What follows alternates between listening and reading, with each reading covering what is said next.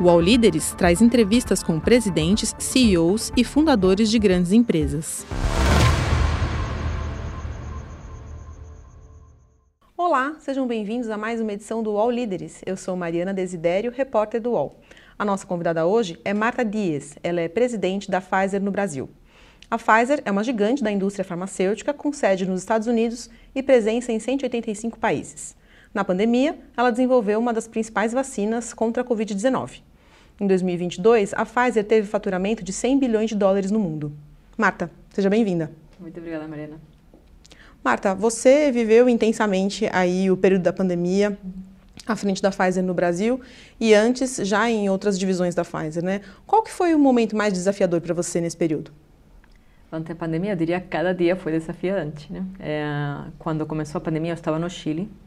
A verdade, era presidente do, da filiada no Chile. Um, e nós começamos lá. Uh, primeiro, diria que o primeiro desafio foi a mesma companhia, né? Todo mundo indo para casa, né? E continuar operando a companhia, sabendo que nós somos uma companhia de saúde e que temos pacientes, né? Particularmente muitos pacientes hospitalizados que continuam, precisavam continuar tendo seus medicamentos. Então, essa, essa continuidade da, da, da operação em meio dos primeiros dias da, pandemia foi bem, bem desafiadora. Depois chegou a vacina. Então, foi desafiador ter negociações com diversos governos. Eu comecei as negociações com o governo no Chile, mas também com o Peru, Equador. E depois, quando eu já mudei para o Brasil, que cheguei aqui em fevereiro de 2021, uh, que ainda não tínhamos assinado um contrato de vacina, continuamos com essas, com essas negociações aqui no Brasil. Então, isso foi momento bem desafiador, mas ao mesmo tempo bem motivador também, né? porque nos unia ao propósito de trazer saúde, nesse caso uma vacina, que sabíamos podia ser uh, bem importante para sair dessa pandemia. E a Pfizer tem, é, firmou um contrato de cooperação com uma farmacêutica brasileira, uhum. a Eurofarma, uhum. para a produção de vacinas contra a Covid-19 aqui no Brasil. Como que está isso? Essa produção está acontecendo? É, está, não, está ainda em andamento. Esse processo é um processo bem complexo, né, de transferência. Então está ainda em andamento. Uh, não esperamos nos próximos meses poder começar a produzir, mas isso vai depender também da agência regulatória, né? Porque também tem que submeter os dados para a agência regulatória, tem que ir todo o processo formal antes de conseguir, de fato, produzir aqui no Brasil. Mas estamos nisso. Tem uma previsão de quando que isso deve, essa produção deve começar de fato? É, provavelmente o ano que vem, ou o seguinte, depende um pouco da, da aprovação regulatória lá. De fato, estaremos prontos, a princípio do ano que vem, mas vai depender uh, da, da, agência regulatória saber quando, de fato, vamos a conseguir produzir. e o que, que essa produção no Brasil vai significar? Para a população, nada. Eh, a população vai ser a mesma coisa, né? a mesma vacina exatamente que vai chegar dos Estados Unidos ou, de, ou da Europa. Realmente é mais um, uma, uma, uma decisão de produção, eu diria, né? de onde você está produzindo, onde você adiciona essa capacidade. Então, desde o ponto de vista de você, o eu como, como, como cidadãs, né? como população, não vai haver nenhuma diferença. Vai ser transparente para nós como é o caso de muitos medicamentos, né, que às vezes são produzidos em um lugar ou tem, ou tem produção em outro lugar. Então, realmente, mais uma capacidade existente que vai existir aqui no Brasil. E a gente teve aqui no Brasil é, a vacina da AstraZeneca, tivemos a vacina Sinovac, tivemos a vacina da Pfizer, né? E, e, a vacina da Pfizer, por alguma razão, acabou sendo a, um, a mais disseminada, né? A mais aplicada na população. É, qual que é o impacto disso para a imagem da empresa? Isso reforça a imagem da Pfizer no Brasil? Eu imagino que sim, né? Agora, se você faz três anos eu falava, eu trabalho para a Pfizer, as pessoas, mas, ah, onde você trabalha? Vou repetir de novo, né? Agora não. Então, claramente a companhia voltou muito mais conhecida por a população geral. A população médica já conhecia, de fato, né, por uma empresa muito estabelecida no mundo da saúde, mas a população geral começou a, a, a conhecer e respeitar muito a imagem de marca da Pfizer, que isso é muito importante para nós, né, porque finalmente a saúde se basa muito sobre a confiança, né, então você tem que confiar que os produtos, os medicamentos que você obtém para tratar a sua doença são de boa qualidade. Então acho que isso ajudou muito para, para a imagem da companhia, eh, sem dúvida, um, e também nos posiciona num lugar muito bom para, para falar de saúde em geral, né? porque, claro, uh, muitas vezes perguntam por a vacina, e é muito importante, mas também dá para falar de outros temas, não? como a vacinação em geral da população de outras doenças. Né? Então, eu acho que isso é uma, uma, uma posição muito boa, mas também uma responsabilidade né? dentro do mundo da saúde. Dá para dizer que a, a, a imagem de marca da Pfizer sai mais valorizada da pandemia? Eu acho que sim, eu te diria que sim. Para mim, de fato, esse é um fato, né? De fato, tem várias uh, pesquisas, não sou, sou eu, a Marta, que fala, né? A Marta fala que é muito, muito mais conhecida, mas de fato tem bastantes pesquisas que mostram que a, que a companhia Pfizer foi muito reconhecida durante a pandemia e que tem uma imagem de marca muito mais conhecida, sim. E você comentou sobre a questão é, do, dos, das negociações, dos uhum. contatos com os governos, uhum. né? E a gente sabe que a, esse, essa negociação com o governo brasileiro teve seus momentos difíceis, uhum. né? Teve a questão dos e-mails, teve a uhum. questão do contrato uhum. que foi questionado.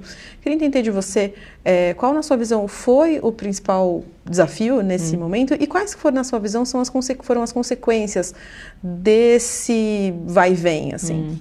Então, eu acho que tenho uma, um olhar um pouco diferente das coisas, porque eu estive em outro país, né? Então, eu virei as negociações do, do, Chile, do Peru, do Equador, e cada um teve seus próprios desafios, né? Então, o Brasil, especificamente, o desafio maior é que a legislação não permitia firma, assinar o contrato que nós estávamos propondo para todos os países, era o mesmo contrato exatamente para todos os países. A única diferença realmente foi era o preço, né? Que tínhamos um preço diferenciado segundo se era um país rico, um país de meia renda ou de baixa renda.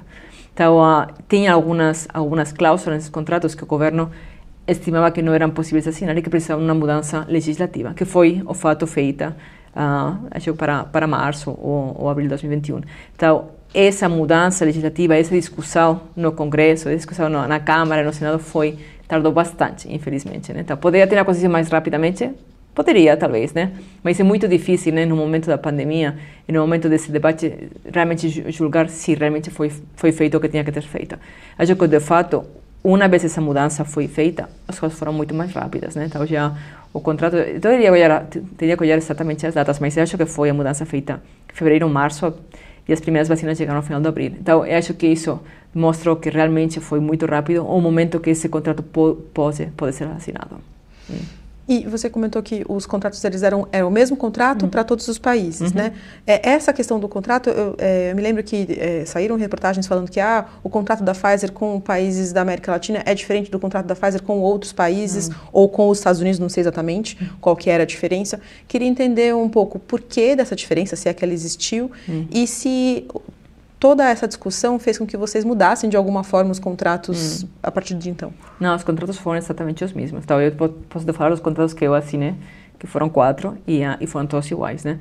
A única diferença, e de fato nesses não, não tinha diferença nem de preço, né? Porque, porque são todos países da mesma banda de desenvolvimento mas uh, eu não posso falar da Europa. Eu sei que a Europa é um pouco diferente porque é um contrato central para toda a Europa, então não, não estou segura de se realmente é exatamente o mesmo contrato 100%, mas as cláusulas eram iguais, né? Então, os, os falamos os, os uh, engajamentos que nós pedíamos ao governo e o compartilhamento desse, desse risco de trazer uma vacina que era muito nova para um país que tínhamos que trazer em condições com logísticas diferentes, com, com condições diferentes, tínhamos que compartilhar um pouco essa, esse risco, né? Então, uh, isso foi o mesmo contrato para todos os países, estou sempre segura. O preço foi diferente, como eu te comento, né? Mas eu acho que a companhia tomou uma decisão muito boa de simplificar muito o preço. Falou, olha, países ricos vão pagar mais caro, os países com baixa, muito baixa renda vão pagar muito mais barato e os meios países meios também vão pagar um preço intermédio, né? Que isso facilitou que todos os países pudessem, de fato, um, propor a vacina para a sua população.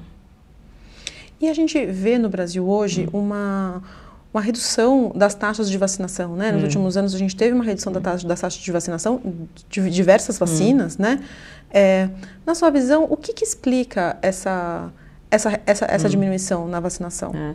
E isso é uma, uma tendência quizá prévia à pandemia. Então, já prévia à pandemia, já tinha uma queda pequena, mas constante das taxas de vacinação. A pandemia acelerou muito, né? Que é o que casi paradoxal, né? porque tinha umas taxas de vacinação muito altas, sobretudo ao princípio da pandemia, contra a Covid, e todo o resto de vacinas descendo. Né?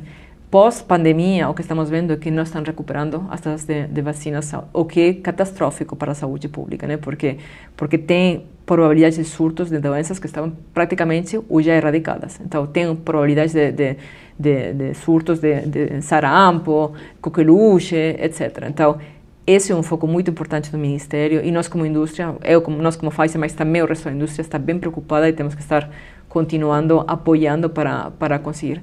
Nós fizemos uma uma pesquisa com o Instituto Locomotiva, né, para entender um pouquinho melhor, né, como por como as pessoas estavam pensando e tem várias razões, né? Desconhecimento é uma é uma importante. Né? As pessoas não o calendário vacinal ficou muito mais complexo, né? As pessoas não conhecem muito bem, não entendem muito bem quais são as vacinas, qual é o tempo. Então essa foi uma razão. Uh, outra razão é a complexidade de ter que ir até o centro de vacinação. Muitas pessoas têm que trabalhar e não querem ou não podem pegar um dia, né, para para para levar os meninos uh, para para o centro de vacinação. Uh, tem tem poucas pessoas que falam que realmente não querem vacinar. Poucas é, que estão falando realmente uma uma uma falamos uma um anti-vax, né? Vamos falar.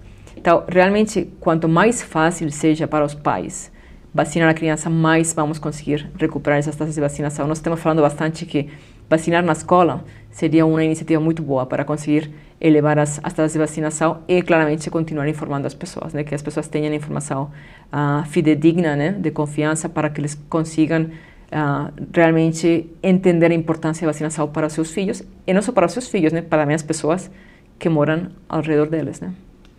E quando você fala sobre informação, o papel das fake news hum. né, nesse contexto, qual que hum. você entende que é? É trágico, né? As fake news, infelizmente, têm um impacto muito grande na, nas pessoas, né? E eles acreditam, as pessoas acreditam coisas porque eles pensam que simplesmente por estar na rede ou por ser recebidas pelo WhatsApp são certas, né? Então, essa desinformação uh, é uma coisa com a que temos que viver, né? Isso está, está de fato lá. E a única forma que tem que fazer é com informação de boa qualidade, né? Então, os médicos, evidentemente, têm um papel muito forte lá, mas também a, a prensa tem um papel muito forte, né? Os, os veículos de, de, imprensa ou de, de informação têm um, um, uma informação, um, um papel muito forte para trazer a informação certa para a sociedade.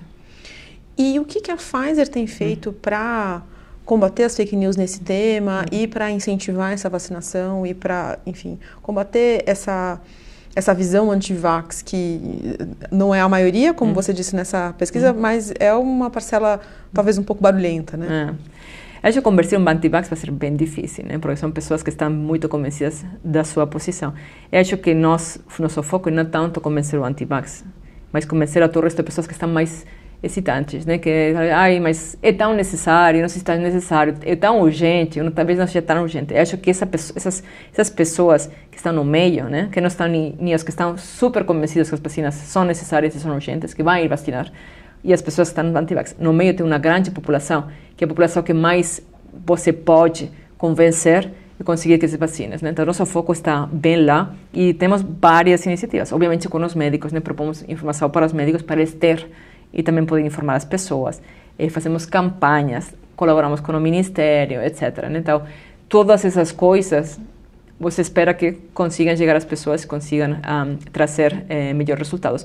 Mas tem outras iniciativas, por exemplo, temos uma iniciativa com a Unicef, que é a búsqueda ativa vacinal, que o que eles fazem é ir, sobretudo em, em zonas mais remotas, né, ir procurando criança por criança para assegurar que eles estão vacinados, né, e para informar os pais e as mães sobre quando eles não estão vacinados, o que eles deveriam fazer, onde deveriam ir, qual é, a, qual é o calendário vacinal que eles têm que seguir. Então, acho que esse, esse, qualquer, qualquer desses caminhos é bom para trazer essa informação. Hum. E, e, quais são os investimentos previstos pela Pfizer no Brasil hum. para os próximos 12 meses? É, o que, que vocês estão prevendo ah, na, na operação brasileira? É. Então, nós temos, para falar um pouco da operação no Brasil, nós temos uma operação que tem duas ramas. Uma parte comercial, né, que é onde nós vendemos medicamentos, trabalhamos com médicos, trabalhamos com pacientes, etc. E tem outra que é a parte de produção, né? Temos uma planta aqui no Brasil também, Itapevi, aqui perto de, de São Paulo. Então, em total somos aproximadamente 1.400 pessoas. Então, nossos investimentos são de, falo de três tipos, né? Uma parte mais de produção, então, temos um investimento lá, continua produzindo, continua, continua ah, desenvolvendo essa planta, essa, essa unidade de fabril. Temos a parte mais comercial, né? Então, temos investimentos e, e trazendo novos produtos, né? Por exemplo, esse ano estamos trazemos já seis novos lançamentos, né? Então, trazendo novos produtos. E um terceiro que é os estudos clínicos, né? Então, tem um investimento no estudo clínico em trazer produtos que ainda não estão em avaliação clínica, né? E trazer que parte dessa avaliação clínica seja feita no Brasil. Então, é uma área bem importante para nós e que nós trazemos eh, constantemente, sempre tentamos que o Brasil esteja nesses estudos clínicos porque achamos que é importante, não só para o investimento do país, mas também para trazer, ter dados locais, né, em população local. E vocês, vocês trouxeram alguns remédios, alguns medicamentos recentemente?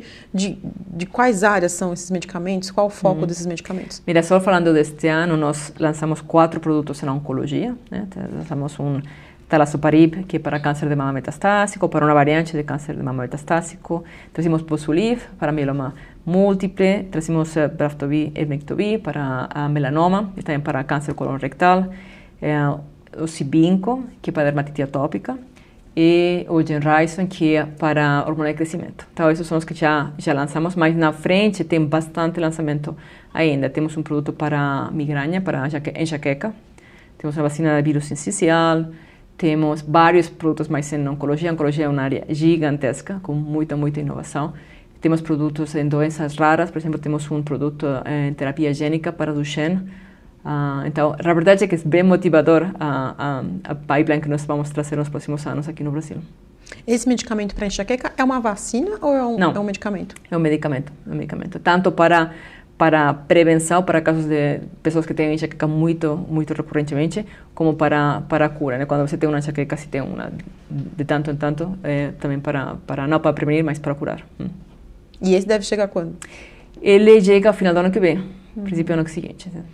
E essa outra... Você tem enxaqueca? Estou muito interessada. Não, mas As é pessoas um... que têm enxaqueca estão muito, ficam muito interessadas, porque tem pouco remédio, infelizmente. Eu não tenho, mas eu vejo que é, é uma, um problema de saúde, é. assim, que as pessoas conseguem entender bem, né? É. Porque, é. enfim, é uma dor hum. na, de cabeça, né? E, enfim, acho que é, é. algo que pode, pode, conversar bem com o público. É. E, e você citou uma outra vacina. A vírus sincicial. Né? Então, é uma vacina para um vírus respiratório. Hoje, se você olha os vírus respiratórios, é uma, é, um, é uma doença que ficou mais conhecida ainda pelo Covid. Por quê? Porque tinha muito testagem, né? Tinha muito testagem de vírus ah, ah, respiratório. Então, hoje, aproximadamente, quando você pega uma pessoa com, com, uma, com uma infecção respiratória, mais ou menos um terço são por Covid, um terço influenza, um terço vírus sincicial. Então, é uma doença bem bem uh, estabelecida no país e tem, e tem surtos, né? Então, uh, uh, que afetam particularmente as crianças bem pequeninas. Então, e também os adultos maiores. Então, é uma, é uma, é uma doença é, que não tinha até agora nenhuma vacina, nenhum tratamento. Então, é, é bem esperançador poder trazer essa vacina. É, e na sua visão, é, para o mercado de. para a indústria farmacêutica hum. se desenvolver mais no Brasil, o que, que você entende que seria importante avançar, não sei, talvez em termos de legislação ou em termos de algum funcionamento que você entende que poderia hum. ajudar a desalavancar hum. esse setor? É, acho que nós, como indústria de inovação, é, nós trazemos inovação muito nova, né? Com os produtos que não existem, que tratam muitas vezes doenças que não tinham tratamento, né? O que acontece é que no Brasil, às vezes, é difícil trazer essa inovação à mãos dos pacientes. Por quê? Porque essa inovação não está feita para o paciente pagar do seu dinheiro, né? São inovações que são relativamente caras, né? Então, é o sistema que tem que cobrir essa medicação para o paciente. Então, é um desafio para, para nós como indústria conseguir que seja o sistema público o sistema privado realmente uh, incorporar essas inovações uh, no seu sistema, né? Para que o paciente realmente chegue. Então, o Brasil tarda muito em incorporar essa inovação. Então, mesmo se o medicamento está disponível no país, até que esse medicamento está incorporado passa vários anos, de fato. Então, eu acho que isso é uma coisa, nós estamos trabalhando bastante, e falando bastante com o Ministério, com o sistema de saúde privado, mas é uma coisa que temos que trabalhar junto, né? Como conseguimos que, por uma parte, essa inovação seja incorporada e, por outra parte, garantir a sustentabilidade do sistema, porque todo mundo entende né, que o sistema tem que ser sustentável também, né? Então, como conseguimos fazer de forma que essa inovação chegue, de fato, e, ao mesmo tempo, sustentabilizando o sistema, né? E como que faz? Ah, é um desafio, né? É um desafio grande, né? Mas, por exemplo, tem outros países o que fazem. Primeiro, tem, tem que aumentar o investimento em saúde. Isso é um fato, né? A população um, é uma população que está envelhecendo, né? Então, uh, não só no Brasil, é um mundo, um mundo inteiro. Então, cada vez mais vai precisar um investimento maior em saúde. Falar que pode ser um investimento, temos que fazer a mesma coisa com isso, vai ser difícil, né? Porque a população cada vez mais vai requerir de uma atenção médica, né? Isso é um fato um. E dois é trazer novas formas de incorporar inovação, né? Tem muitas inovações que são para populações muito pequenas, né? Ou usar inovações que são muito disruptivas, uh, que, por exemplo, curam o paciente praticamente para sempre, né? Então, como nós conseguimos ter uma uma melhor compartilhamento do risco né, com o pagador, né, por exemplo, com, com uh, sistemas de eh, risk sharing que chamam, né, compartilhando o risco, uh, eh, com pagamentos, por exemplo, segundo esse paciente realmente uh, seja curado dessa, dessa, dessa doença. Então, tem vários sistemas que vários sistemas de saúde estão incorporando, que no Brasil ainda estão em discussão, mas que seria importante para realmente trazer a inovação. Hum. E no, no, auge da pandemia, é, um tema que entrou na pauta, uhum. né, que chegou a ser discutido e tal, foi a possibilidade de quebra de patente uhum. da, da vacina. Né? É, e, e, esse é um tema um tanto polêmico que, colo que coloca assim, é, uhum. em lados opostos né? assim, o, o, interesse financeiro de uma farmacêutica que investiu uhum. para desenvolver uhum. aquele medicamento e, do outro lado, uma questão de saúde pública, de utilidade pública uhum. daquele medicamento. É, como que você vê isso numa situação como essa? Assim? É. Então, durante a pandemia, de fato, nenhum país quebrou a patente, né? Uh, e, e, de fato, durante a pandemia, a patente não foi um impedimento para ter para ter vacina, né? Então, às vezes se misturaram um pouquinho e às vezes são mais ideológicas discussões que realmente práticas, né? Porque durante a pandemia o problema não foi a patente, o problema foi eh, assinar esses contratos e logisticamente conseguir que essas vacinas chegassem para o país, né? E qualquer país queria vacina conseguiu vacina, a verdade. Né? Então, isso não foi um impedimento para, para durante a pandemia. Acho que a discussão é um pouco maior, né? Como um país protege a inovação, né? Porque você pode, se não protege a inovação, a inovação para de chegar. Então, como nós conseguimos que a inovação continue chegando para o país, defendendo, claro, os interesses também dos pacientes e do sistema mesmo, né? É, não é uma equação simples. Né? Não, não é uma equação simples. Mas acho que temos que olhar para o longo prazo, né? Se, se nós queremos que a inovação, e não só em farma, também estou falando em qualquer tipo de inovação, né? Uhum. Que a inovação continue eh, se desenvolvendo, porque não só a inovação que vem de fora, a inovação que se desenvolve aqui no Brasil também. Então, se conseguimos, queremos que essa inovação continue tendo investimento, que continue chegando no Brasil, vamos ter que proteger essa inovação. E, e, o governo recentemente anunciou o fortalecimento de um complexo industrial uhum. de saúde, né? É, como que você tá vê, vê, essa iniciativa e se vocês estão em contato com o governo é, dentro dessa frente? Nós estamos em contato com o governo e, de fato, nós estamos bastante seguindo de perto esse, esse movimento, né? E já é uma coisa que existia antes, né? Este governo está dando mais, mais foco ao complexo industrial de saúde, mas tem muitos anos, né? Não, não é novo de, de hoje. Então, eu acho que a colaboração com o sistema público e sistema privado é fundamental para conseguir trazer essa inovação para, para o sistema público, né, que é a saúde pública em geral. Né. Então, nós estamos trabalhando de perto e vamos tentar conseguir eh, trazer algumas inovações através do, do complexo industrial, sim.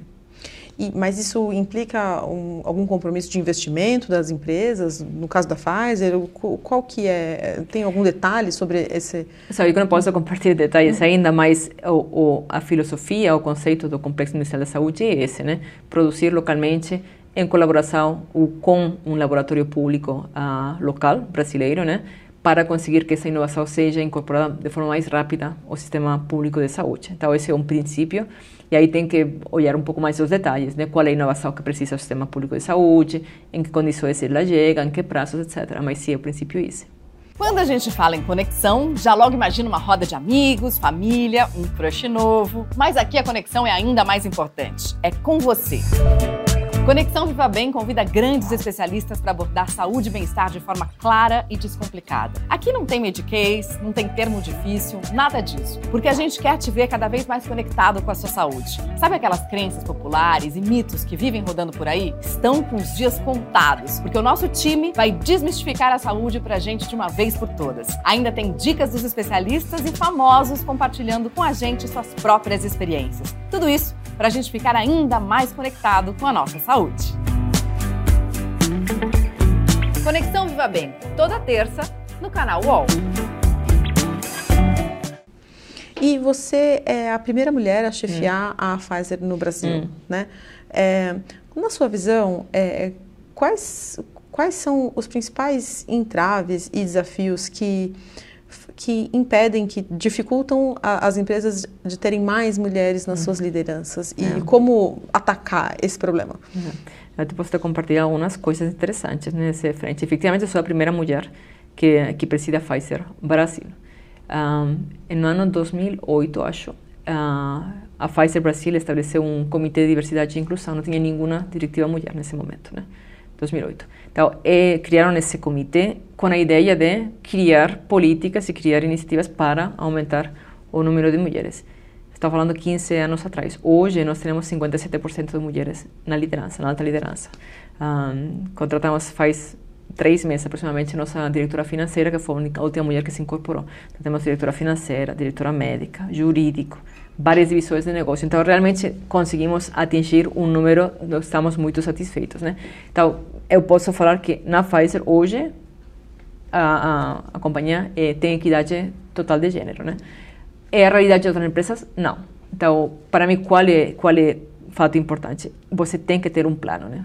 Se, só pensando que isso vai acontecer por, por não sei, por osmose, assim, não vai acontecer. Então, realmente tem que ter um plano e tem que ter as pessoas eh, focadas e motivadas, entendendo qual é a problemática, né? Então, isso várias empresas estão fazendo, talvez mais devagar que a Pfizer, mas está fazendo. Eu estou vendo um movimento muito grande em nossa indústria, não sei a saúde, eh, na indústria farma em particular, já várias companhias grandes colocaram mulheres na sua na sua liderança. Ou seja, as coisas estão estão movimentando. Eu acho que é um passo muito muito grande. Para nós o desafio agora grande é o tema racial, né? Temos ainda pouca diversidade racial. Mesmo se nós estamos fazendo muitos esforços, é bem difícil, nós estamos tentando, tentando, é bem difícil e particularmente bem difícil na alta liderança. Então é uma coisa, hoje nós estamos focando bastante, né? Terceiro, como nós somos uma companhia ainda mais diversa que realmente reflete a sociedade onde você está trabalhando, né? Você tem que estar trabalhando na sociedade que e a realidade da companhia tem que refletir essa realidade. E vocês têm metas também agora para a diversidade racial? Então, temos metas, não temos cotas, que é diferente, né? Então, nós não, temos, não, nós não trabalhamos com cotas, trabalhamos com metas, estamos com objetivos. Nós gostaríamos que X% da população, ao final do ano, seja o, no, dos, dos, novos empregados, né? Porque é difícil falar de população, né? Porque como tem uma população, não, não vai falar, oh, essa população tem que ir fora para trazer novos, né? Mas, por exemplo, nós fizemos um programa de estagiários este ano. Cada ano temos, né? Programa de Fizemos um programa um pouquinho mais eh, formatado, falamos 14 estagiários para esse ano, vamos fazer a metade tem que ter diversidade racial. E nós conseguimos, né? Mas ficamos com o objetivo, vamos, vamos trazer, vamos olhar até que nós consigamos esse objetivo. Então, se você se fica objetivos assim, consegue aos poucos trazer essa diversidade, mas tarda muitos anos. Então, é algo que tem que continuar constantemente trabalhando, né? E depois falar dessa dessa população, como você consegue promover ela, né? O que elas precisam. Às vezes, as populações menores precisam um tratamento um pouco diferente, né? Por exemplo, nós estamos percebendo que populações negras, infelizmente, têm um nível de inglês inferior, né? Seja porque na educação não tiveram tanto acesso a cursos de línguas, né? Então, como nós, como companhia, conseguimos ajudar essas pessoas a subir o seu nível de inglês, que é uma companhia americana muito importante. Então, como conseguimos subir o nível de, de língua para que eles estejam prontos para o seu desenvolvimento. Então, eu acho que esse tipo de ações não significam cotas, mas sim significa ter um olhar um pouco diferenciado para diferentes populações. Só uma coisinha, eu não entendi. Vocês no programa de estágio vocês colocaram a meta de ter 50% dos estagiários é, com diversidade racial. E vocês conseguiram ou não conseguiram? Conseguimos. Conseguimos. Conseguimos. E na sua trajetória pessoal hum. agora, a gente falou um pouco sobre o universo das hum. empresas, né? Na sua trajetória pessoal, na sua visão, é, qual foi o principal é, desafio que você encontrou para chegar numa posição de liderança no mundo corporativo hum. e como que você é, é, como que você ultrapassou essa barreira, né, hum. como uma mulher executiva? É.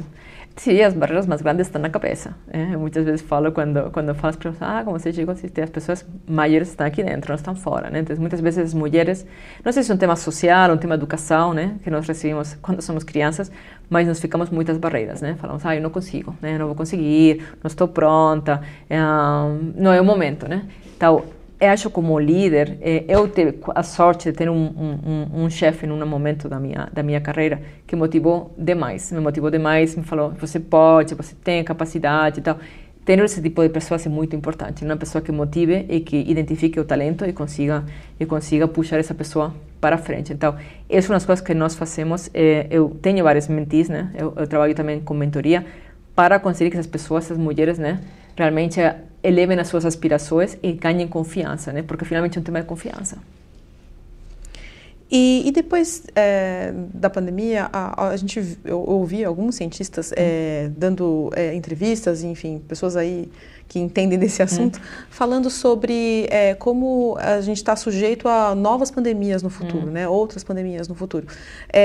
na sua visão, você entende que e vocês trabalham na Pfizer com essa possibilidade? E na sua visão, você acha que estamos mais preparados para isso? É infelizmente, infelizmente parece que é uma realidade, né? Eu também não quero acreditar nem pessoalmente, mas uh, os cientistas estão falando que parece que ao futuro seríamos mais vulneráveis, né, para ou mais suscetíveis a ter novas novas pandemias, seja por o fato que que as as doenças infecciosas, né, estão aumentando no mundo todo, né? Um, uh, e por outra parte a interconectividade do mundo. Você lembra ao princípio da pandemia, quando chegaram os primeiros casos na China? três semanas depois estava na Europa, né? Tem tanta conectividade no mundo. Se você olha a prévia pandemia, foi a princípio do século XX, né? Não tinha essa conectividade. Foi muito difícil para as pessoas se mudar e realmente a pandemia atingir esses níveis. Então, que vamos a ter novas parece que é fato. Eh, que estamos mais preparados também é fato, né? Então, eu acho que temos melhor conhecimento de nossas vulnerabilidades, né? Que nos vai preparar melhor os países ficaram muito conscientes das vulnerabilidades do sistema de saúde. Eu acho que é isso que todos os governos ficaram, eh, mesmo os governos de países desenvolvidos, né, ficaram um pouco uh, choqueados de, de, de vulnerabilidade do sistema de saúde. Se você olha, eu sou da Espanha, como ficaram os países, os hospitais saturados de pacientes, estavam a capacidade, eles não conseguiam tratar mais pacientes. Então, isso eh, ficou no pensamento de como conseguimos uh, fortalecer o sistema de saúde, que acho que é uma discussão que tem que continuar, né? os governos têm que continuar pensando como nós fortalecemos. E por outra parte, para a parte tecnológica, nós falamos um pouco da plataforma mRNA, né? que é uma plataforma que está muito adaptada para pandemias. Então, esse esse avanço tecnológico acho que nos prepara muito melhor para uma potencial futura pandemia, que vamos tocar madeira que não chegue muito cedo, né? Mas que poderia teoricamente chegar, sim. E na sua visão, o que que governos de países é, como o Brasil é, é, devem estar atentos, é, considerando essa possibilidade? Vai, tem que estar atentos e tem que continuar investindo no sistema de saúde. Então, isso é um fato, né? Particularmente o sistema de saúde pública tem que ser robusto para poder atingir uma, uma enfrentar uma potencial pandemia. Então, hoje o Brasil está pronto, está pronto mais ou menos, né? Porque aqui aconteceu igual, né? Que se saturou o sistema de saúde. Então, que tem que continuar investindo em saúde, a inversão em saúde é muito importante. Acho que esse para mim é, é talvez o, o tagline. Né? Tem que continuar investindo em saúde, porque tem que estar pronto, tem que ter um sistema de saúde robusto, tem que ter médicos suficientes, né? tem que ter profissionais sanitários suficientes para poder responder em caso de uma emergência. E na sua visão, que você que teve hum. aí na linha de frente hum. na atuação é, na pandemia, qual que você acha que é a principal lição que a gente deve tirar desse período que a gente viveu de pandemia, é. enquanto humanidade, enquanto seres humanos vivendo no mesmo planeta? É difícil sacar só uma lição, né? Porque foi foi um momento bem difícil. Se você boia para trás, uh, para mim a lição talvez, uh, desde o ponto de vista profissional, né, é uh, conseguimos trazer uma inovação na Pfizer em um tempo muito curto, né? Então, quando todos os recursos ficam concentrados em uma coisa, as pessoas conseguem fazer, né? Então, uh, nós o que estamos agora tirando como como lição internamente, como nós conseguimos ficar essa atenção em projetos que nós sabemos que são importantes, claro, não tem o foco mundial que tem a pandemia, né? Mas como conseguimos trazer todo essa esse esse foco e essa velocidade para projetos que somos, achamos que são importantes. Né? Nós falamos sobre projetos Lightspeed, né? a velocidade da luz, para ver se conseguimos trazer essa, essa rapidez, porque nós sabemos que na saúde cada dia importa, né? Então, cada dia que você tarde em trazer uma, uma inovação importa para um paciente que tem essa doença, né? Então, realmente estamos trazendo muito desse foco. Então, para mim, esse aprendizado super maior, né? Nós conseguimos fazer coisas de forma rápida, de forma ágil. A pergunta é como nós conseguimos sustentar essa, essa, essa agilidade e essa rapidez, essa velocidade. E quais são esses projetos que são os prioritários para vocês nesse momento? Então, tem bastantes, né? tem vários que são um pouco desafio, né? Como conseguir fazer a mesma coisa para 10 como você fazia para um, né? Mas eu te falava, para, para todo, cada um, cada um, quando nós olhamos a cada um desses medicamentos, que nós sabemos que são uns inovações disruptivas para, para, para a sociedade, para o sistema de saúde, nós olhamos da mesma forma, né? Como nós conseguimos trazer esse produto três meses antes, seis meses antes, um ano antes, né? Como conseguimos acelerar o momento que nós chegamos para o país. Então, nós olhamos a tudo, né? Desde, desde como nós conseguimos aprovar mais rapidamente com a Anvisa, como nós conseguimos trazer esse dossiê para a Anvisa mais rapidamente, como conseguimos trazer o produto mais rapidamente para o país. Então, olhamos cada uma das etapas para, para fazer isso possível, né?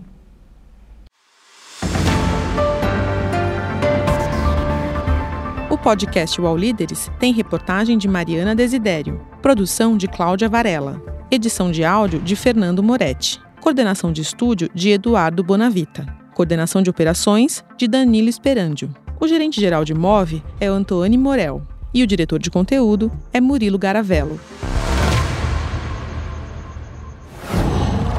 Uau.